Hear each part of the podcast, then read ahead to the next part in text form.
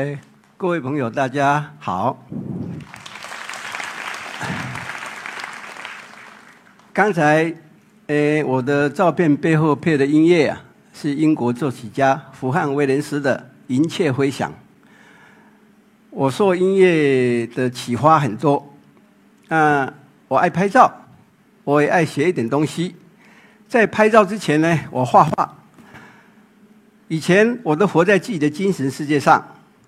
可是摄影呢，让我呢，这个改变了我观看的角度，因为我必须亲自的走每一个地方，碰到一些人事物，我才会发现一些什么，才会感动，才会记录。拍照四十年呢，我所发表的所有作品都是关于台湾，早就啊被。这个贴上一个标签，是一个本土摄影家。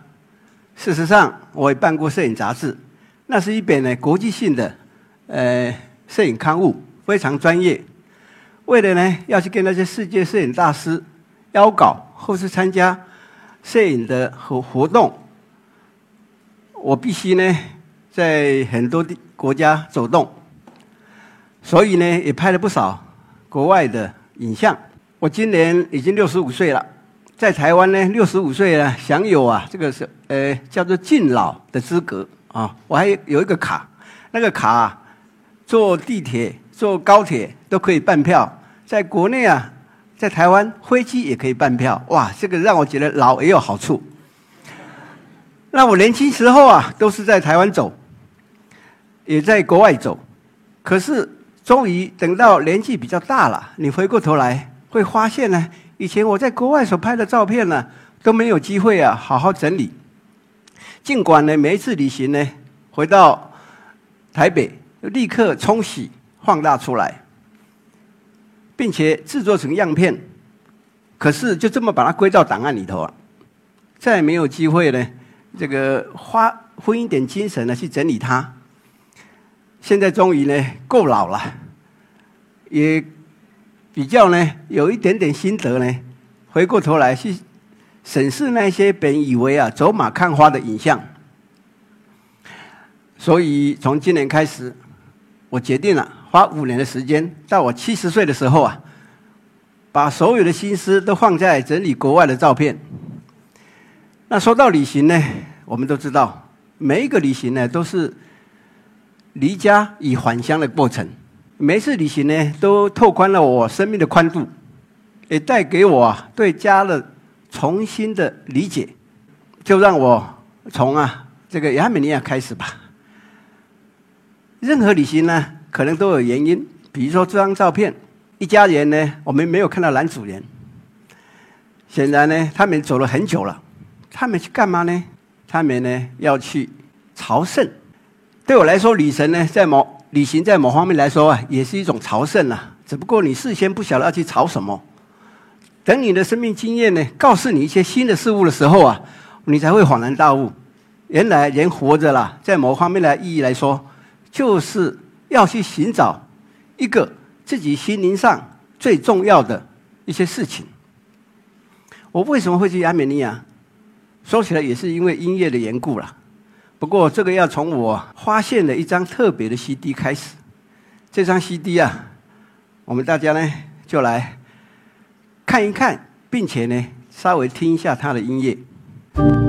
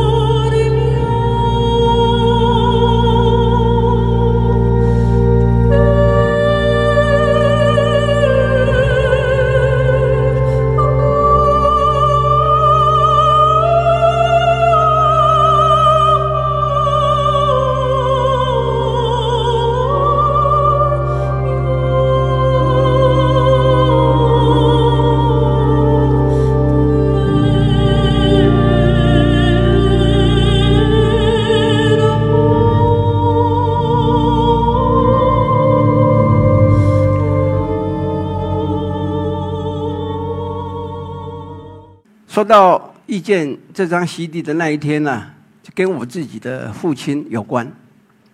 我在台北的办公室上班，突然接到了姐姐的电话。她说：“今天有没有空来医院一趟吧？”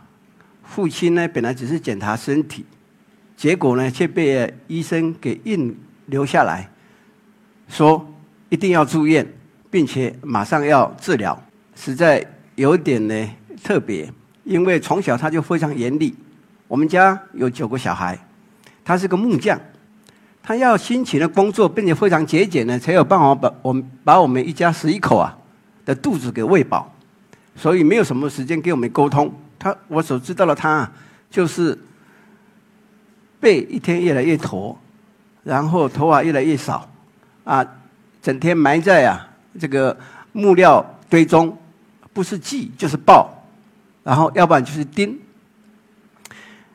那由于呢，他没有时间跟我们沟通啊，所以我们从小啊，一切都是透过妈妈来传话，以至于我们长大了也不晓得。怎么表达爱意？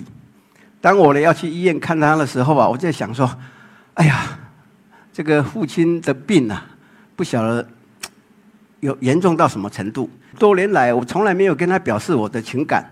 今天呢，我应该让他知道，我们虽然没什么沟通，可是我心里头啊是非常感激他的，非常爱他的。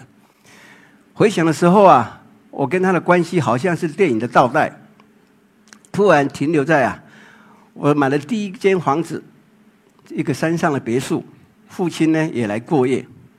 那个地方有点潮湿又冷，父亲觉得不太舒服。第二天呢，早一早了，他就要跟我借刮胡刀。我说我没有刮胡刀。父亲的表情呢，非常的怀疑看着我。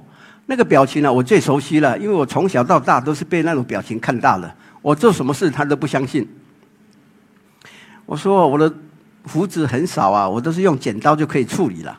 我自觉我的手艺很好。事实上啊，在好几年的时间了，我连剪头发都自己，因为我不喜欢别人碰我。呃，不熟悉的，我太太当然除外了。那父亲就觉得说，他我这个人未免太怪，因为我从小就被他觉得是个怪小孩。他就说了一声了，没有电动了，手动了也可以啊。我说我连手动了都没有，结果呢，父亲就说：“啊，你这里太冷了，我今天晚上呢，我还是下去。”人在心情最不好的时候啊，通常都会做一些奇怪的事情。本来一家我从来就没有踏进去过的唱片行，那一天呢，仿佛呢要做一点什么不一样的事情，就写得我把身上的钱把它花光了，就进去，在一家。成千上万的 CD 店啊，摆着满满的，好奇怪啊！就这张 CD，我一眼就看到它了。我们拍照了，最容易被影像所吸引。The music of Armenia，哎，是不是看错？再靠近一点，我以为是 America，这个不是亚美尼亚。亚美尼亚是什么地方啊？再看这张照片，一个中年积雪的不化的山顶，下面一个。与世隔绝的修道院，这是何等以这个我们所不熟悉的一个景色。当下我把它买回去，到了医院送了父亲刮胡刀。啊，心情我当然很难受了，因为医生们告诉我们了，父亲是直肠癌末期，可能性命这个剩下没多久了。我很少失眠。就是回到家了，因为那几年呢，我经常运动，一回到家我就早早就睡觉了，第二天早早就起床。可是当天我真的失眠了，一想想呢，哎呀，好像有什么事没有做。太太、小孩都已经睡着了。啊对啊，我买了一张 CD 啊，趁大家都不知道的时候，我一个人呢，好像呢要。跟音乐做沟通，放上了这张 CD。刚才大家听到的那个音乐啊，立刻深深的击中我的灵魂，我完全不能自己的痛哭。我从来没有这种聆听的经验，仿佛这个音乐里头的祈祷，就是替我在祈祷，我也跟着他一块祈祷。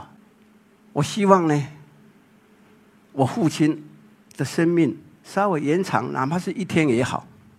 第二天呢，一上班我就叫我的太太赶快去帮我调查一下，如何能够进入亚美尼亚。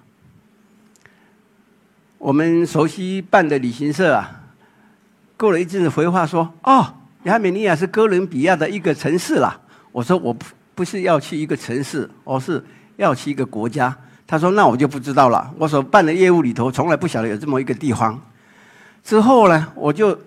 利用我编杂志所认识的国外的摄影家，开始都花传真，请他们帮忙。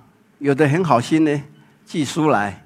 然后我自己出国旅行的时候啊，也在任何书店跟音乐店呢，就开始大量的收集啊，有关亚美尼亚的一切 CD。我买了不少书呢，可是很难买到。那念念不忘了，就是想进亚美尼亚。终于后来想到。哎呀，我们的摄影家杂志介绍了一位啊，土耳其的摄影家。我打开地图呢，亚美尼亚就是离土耳其最近了。因此，我发信呢给在土耳其人所皆知的一个国宝级的摄影家，叫阿拉古拉。他的一传真就回信说：“你来了再说吧。”也没有答应说他有办法帮我进入亚美尼亚。那他的工作室在伊斯坦布尔。我专程呢去拜访他，他就非常的这个严肃的看着我，他说：“请你坦白告诉我，你为什么想方设法的要进入这个国国家？”我说：“我传讯就告诉你了，我被他们的音乐，这个民族的音乐所感动啊！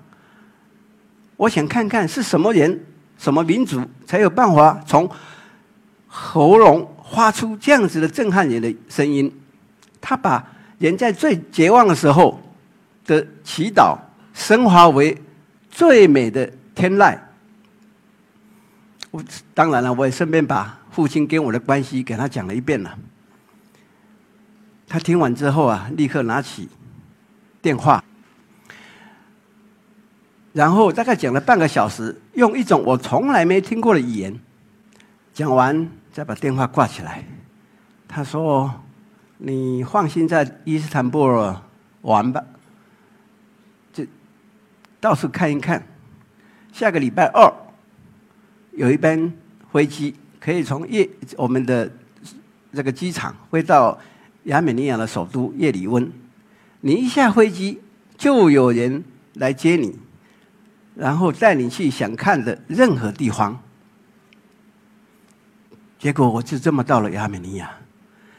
那这趟旅行呢，真的是我这辈子里头最奇特的一个经验，仿佛让我觉得呢，我上辈子是亚美尼亚人。那当我呢在亚美尼亚的国际机场啊找不到我的班机的时候啊，怎么没那个编号呢？才知道啊，我必须到土耳其的国内的班机去搭飞机，因为土耳其一直认为亚美尼亚还是他古老以前的可能拥有的领地啊。两国之间呢，还有很强烈的一个敌对的状态存在，连铁路啊，边境的铁路都已经封了。结果我上了一个小小的飞机啊，就在上面了。这个飞机呢，除了我跟我太太之外，全部都是要去亚美尼亚寻根的流亡在海外的亚美尼亚人。那当飞机经过高加索山脉的时候啊，整个飞机突然间有人喊：“看！”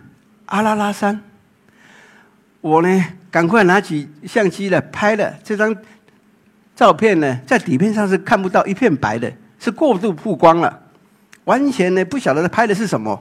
后面几张赶快调光圈，拍的虽然可以看到高加索山脉啊，可是这个海拔五千多公尺的这个阿拉拉山呢，已经呢在这个视线之外了。所以呢，我本来以为我没有拍成，再把那个曝光过度了好几档的底片呢，再勉强把它放大出来，好高兴，好高兴啊！我还是做了见证。记得当时在飞机上的所有亚美尼亚人看到这个山的时候啊，都在掉眼泪，因为这个山呢，早就被画在土耳其的国土境内，亚美尼亚都认为呢，他们的母亲被俘虏了，所以他们只能站在最靠近阿拉拉山的山脚下，隔着铁丝网啊，仰望。任何亚美尼亚人一辈子都觉得应该站在那个地方，虽然摸不到，也要遥遥的对他的一个追思。阿拉拉山呢，事实上呢是在圣经里头啊，是诺亚方舟停靠的山，在圣经的里头所记载的大洪水退掉之后啊，他停靠了山。所以当我问了亚美尼亚人说：“你们是哪一种个种族啊？属于哪一种族啊？”亚美尼亚人就会笑，啊，应该是是说我们是人类的祖先啦。到了亚美尼亚，我们才知道这个国家啊，真的是寸步难行。可是这张看起来非常的富丽堂皇啊！哦，原来这是市政广场，所有的政府机构都在这里头，所盖的任何一个建筑都是非常的气度恢宏，而且都是用火山岩来盖的。在一个水源极度困乏、电力呢还不普及的一个国家，只有这么一个小小的广场啊，让人家看得到了一种贵气。那这些孩子呢，就是趁暑假的时候啊，在这边晒晒太阳。哎，没有放学的时候，我们那那几年的旅行呢，都是在暑假期间，因为我还在大学教书，只有暑假呢才有比较长的时间。亚美尼亚曾经呢。遭受过史无前例的大地震，整个国家被夷为平地，都靠了一个建筑师来规划，所以所有的公共建筑呢，都有一种啊，让我们觉得它追溯到西方最原纯粹的那种建筑结构，不会花俏，可是非常大气。那如果没有这个朋友的带领呢？那真的是在亚美尼亚，在当年，在十八年前呢，可是寸步难行，因为没有旅行社，信用卡不能用，所以你还得一切呢都带着现金，可是你想出这个首都啊，也顾不到车子。还好，阿拉古拉所介绍的土耳其的摄影家，他本身就是专门在亚美尼亚各境内啊去记录教堂。所以有他的带领呢，啊，真的是让我呢，在很短的一个礼拜时间呢，就能够近距离的了解他们的过去、现在，还有当然也很感动他们的未来。这个国家有一个很特别的文字，是石像后面的这位委员叫马斯托西，他发明的亚美尼亚的文字。由于文字非常简单，所以人人呢就容易学，以至于呢在亚美尼亚没有文盲。那前面这个跟我讲话的人呢，就是一个图书馆管理员而已。他是这个首都的一个国家图书馆的管理员，在他的介绍之下，仿佛他是对自己的文化深感骄傲，然后像是一个大学教授，学识丰富，这给我留下非。极为深刻的印象。之后，我所碰过的任何亚美尼亚人呢，都有同样的特质。哪怕是在一个田里头这个工作的农户啊，也能够侃侃而谈他们的当地的历史。这个教堂呢，是在整个石头山壁这样挖出来的，不是盖起来的。就在这个教堂，我听到了。有一个很熟悉的声音，那个声音呢，就是刚才我 CD 所放的圣咏。我们都知道，录音呢跟空间有密切的关系，跟那个空间的建材有密切的关系。也因为呢，这是一个石头封闭的一个建筑，所以它很特殊的回音效果。就在我欣赏这个建筑的时候啊，哎。隔壁的祈祷室啊，哎，怎么传出我在家最常听的那张 CD 的录音呢？要跑过去，我觉奇怪啊，这里没有任何电啊，这个采光还是从那个屋顶上呢挖了一个呃圆顶呢，用自然光照射下来的。走过去才发现，哦，原来是一个泥巴嫩的妇人呐，她在这里头情不自禁的，她第一次行根，就很自然的唱出那种“母亲你在何方”的那一首歌。那个时候我深深的感感动，问他，他是从来没有回踩上自己的国土，可是他的文化从没断根过。原来逃出去的他的妈妈，是靠这样每天对待他的口语啊，把亚美尼亚的一切啊，都远远扁扁的转移到他的身上。所以那个时候我真的很震撼。什么是家？是你出生的地方才真的是家吗？这位黎巴嫩的亚美尼亚人，有生之年，他的年纪跟我差不多，他从来就。不晓得他的家是什么样子。他出生的地方虽然是在黎巴嫩，可是他的精神的家永远是这一处充满了苦难的土地，人民才是真正的回到家。那一天呢，我觉得，哎呀，从他身上呢，我对家跟对本土有不一样的认识了。啊，亚美尼亚的所有教堂啊、修道院呐，都是一一幅啊最。简单纯粹的风景。它海拔很高，阿拉拉山有五千多公尺，它最低的地方也超过两千公尺，因此长不了什么大树，只有草皮。可是房子全部都是用最好看的石头盖起来的。这是塞环湖，也是亚美尼亚唯一的水源。那听呢，波和西样就那个。亚美尼亚摄影家告诉我：“哎呀，他好担心哦，因为呢，以前的湖水啊，已经满到教堂的这个石阶，现在已经退到了差了好十几公尺。啊，不过虽然这样呢，我依旧呢觉得呢，他们呢很珍惜自己所拥有的一切。那对我们这个外来人，我所碰到了每一个人都感到很好奇。我的亚美尼亚之行呢，好像呢是带给他们的一些。”意外，终于有人要注意我们了。终于来有人呢，对我们感到好奇了。我想呢，人就是这样，应该彼此呢，呃，付出一点关心。啊，这个修道院叫狗一样哦，我还记得。这位东正教的教士啊，他呢，这个弯着腰走进去。我对这张照片呢特别，呃，这个喜欢，因为在整个。亚美尼亚，我走过了十几所大大小小的教堂，我都很少看到啊，里头还在做礼拜，仿佛他们教堂是被废弃的。尽管如此呢，每个教堂啊都有一个小小的这个地方让他们呢去点蜡烛，似乎所有的民众啊不需要透过这个神职人员进教堂就可以直接跟上帝对话了。这一点呢，真的也让我印象深刻。所以当我看到啊。在这个狗一样的这个呃教堂前面看到一个修士啊，要进这个教堂的时候，我就一路跟着拍下他的照片。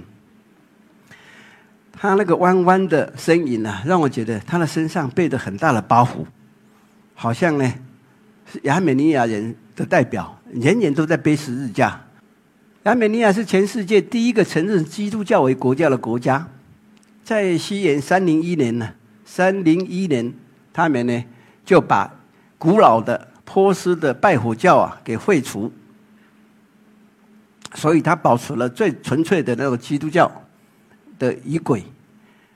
那我在亚美尼亚一些地方啊，都会看到啊，很奇怪的，除了三零一这个号码，因为三零一对他们来太重要了，就是那一年他们认为啊，上帝来到这块土地，可是，在它的旁边又会写个二零零一，我实在是非常好奇。尤其呢，在他们的年历上，一边会印三零一，一边会印二零零一。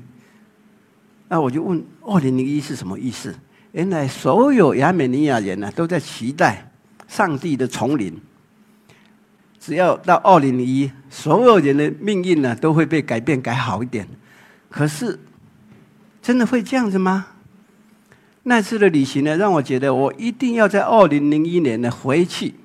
可惜我没有做到，因为台湾呢，在一九九九年呢也发生了一个大地震。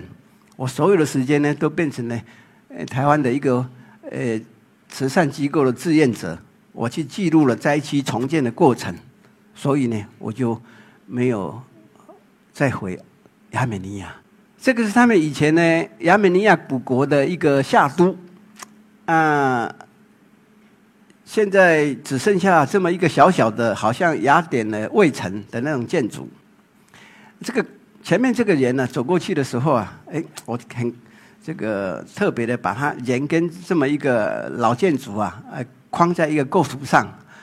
好像他也是孤孤单单的，跟他们的这个历史一样，这个写照，仿佛他又是从这个呃以前走到今天，然后又不晓得未来的方向在哪里。说到他，我有一个感触，这是一个整个亚美尼亚唯一需要买票去参观的一个教堂，因为他要维修嘛。诶，不，这个不能算教堂啊，哈，算是他们的这个以前的异教徒的神殿了，哈。哎，他的售票口啊，他售票处小小的啊，也是看管的地方。墙上贴了一幅啊版画，那个版画是一个亚美尼亚的地图，上面呢这个画满了最重要的一些教堂。我问他这个有卖吗？他说没有哎。那那哪里可以买得到？他说我也不知道，因为据他所知啊，他从来没有看过第二张那张。蛮大的，这么大张的一张，啊，我有点可惜，说，哎呀，好可惜啊！这张要是能够啊，成为我日后啊想念亚美尼亚的一一幅图啊，该有多好！虽然我拍了很多照片，可是那幅图啊，跟整个亚美尼亚的所有人呢，都可能不知道的教堂都画在上面了，是一个全景的图。没想到呢，在我要离开亚美尼亚的前一天晚上啊。这个柜台啊，有电话说：“哎，下面有一个人要找你。”我们一下来一看到就是这位管理员。原来呢，他把他最心爱、觉得最宝贵的一个东西呀，送给我了。他说：“你是对我们的国家那么的感兴趣，不远千里而来，就让这张图。”被你保管，可能比我挂在我墙上啊，都还要有意义。哇，那个时候我实在是太感动了，想要给他一点这个费用啊，他打死也不接受。亚美尼亚的骨气啊，后来我也碰到了，在那个地方啊，真的是车子还很少。在十八年前，大部分乡下的交通啊，就是骑马。啊，这个村子啊，叫戈欢夏克，那也是亚美尼亚。的朋友就是波侯西样，他太太的娘家，哇，我们有幸呢在那边过夜。可是这个教堂啊，哦，呃，虽然呢已经被列入啊联合国的一个呃文化遗产了，可是还没有人有机会啊去参观，以至于我们的出现呢，反而变成被参观的对象。很多小孩啊，就从啊老远的地方啊跑来看看我们。是长了什么样子啊？从一个外外国人长了什么样子了？那个时候他们还不晓得台湾在哪里了啊！这个小男孩啊，就是一路啊，就是从另外一个村子啊，听说啊有我们有人来来了，他就一直来看我啊。后来呢，我跟他拍了照片呢，哎，他才这个觉得不虚此行呢，就走一大段路嘛，就绕回去。很可惜，他也没有看到照片了。那所有亚美尼亚人呢，心里头都有一个很坚定的信仰，呃，就是不管他们遭受过土耳其激进是快种族灭族的那样大的屠杀，或是全国的生产力降为零的那个大地震，他们呢都没有把他们的骨气给震垮，反而呢挺起来。我所感受到了，每一个亚美尼亚都非常有教养。那个时候让我觉得，精神的力量、信仰的力量，比物质要强多了。我要回亚美尼亚的时候啊，当然也去过了他们的被土耳其这个屠杀的一个纪念碑。这个纪念碑有一个尖塔跟十二个水泥柱围绕起来，最当中啊，一个火炉啊。是永远不应该熄的，所以这个地方叫做永恒之火，就是不管怎么样，火应该是随时在燃烧着。保护西向带我们去的时候吓了一跳，怎么可能？怎么可能？亚美尼亚的永恒之火去洗了？那个时候正是亚美尼亚离开了苏联的加盟共和国。处境更惨，以前还有苏联给他补贴，苏联那个时候自己也很惨了，哪有机会再去照顾他？更何况呢？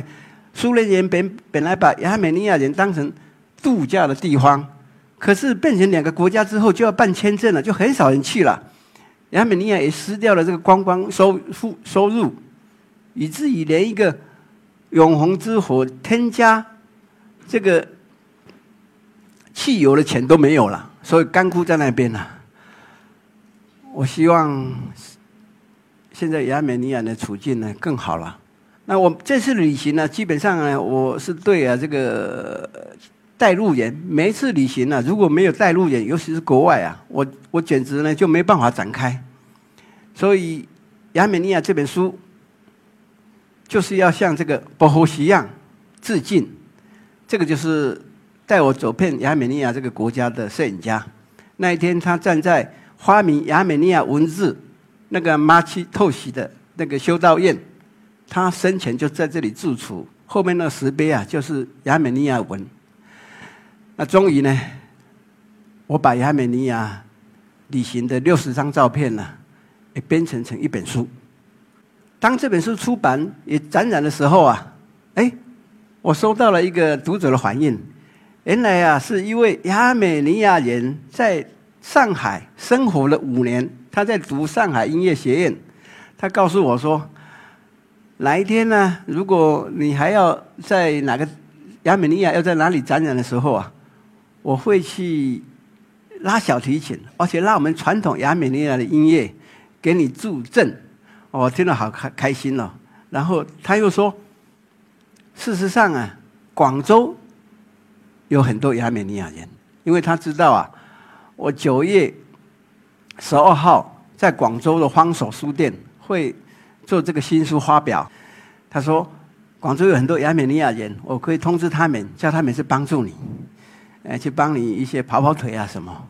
因为他的感激就是只有一个很单纯的理由，我对他们国家感到兴趣，我去见过他们的人民。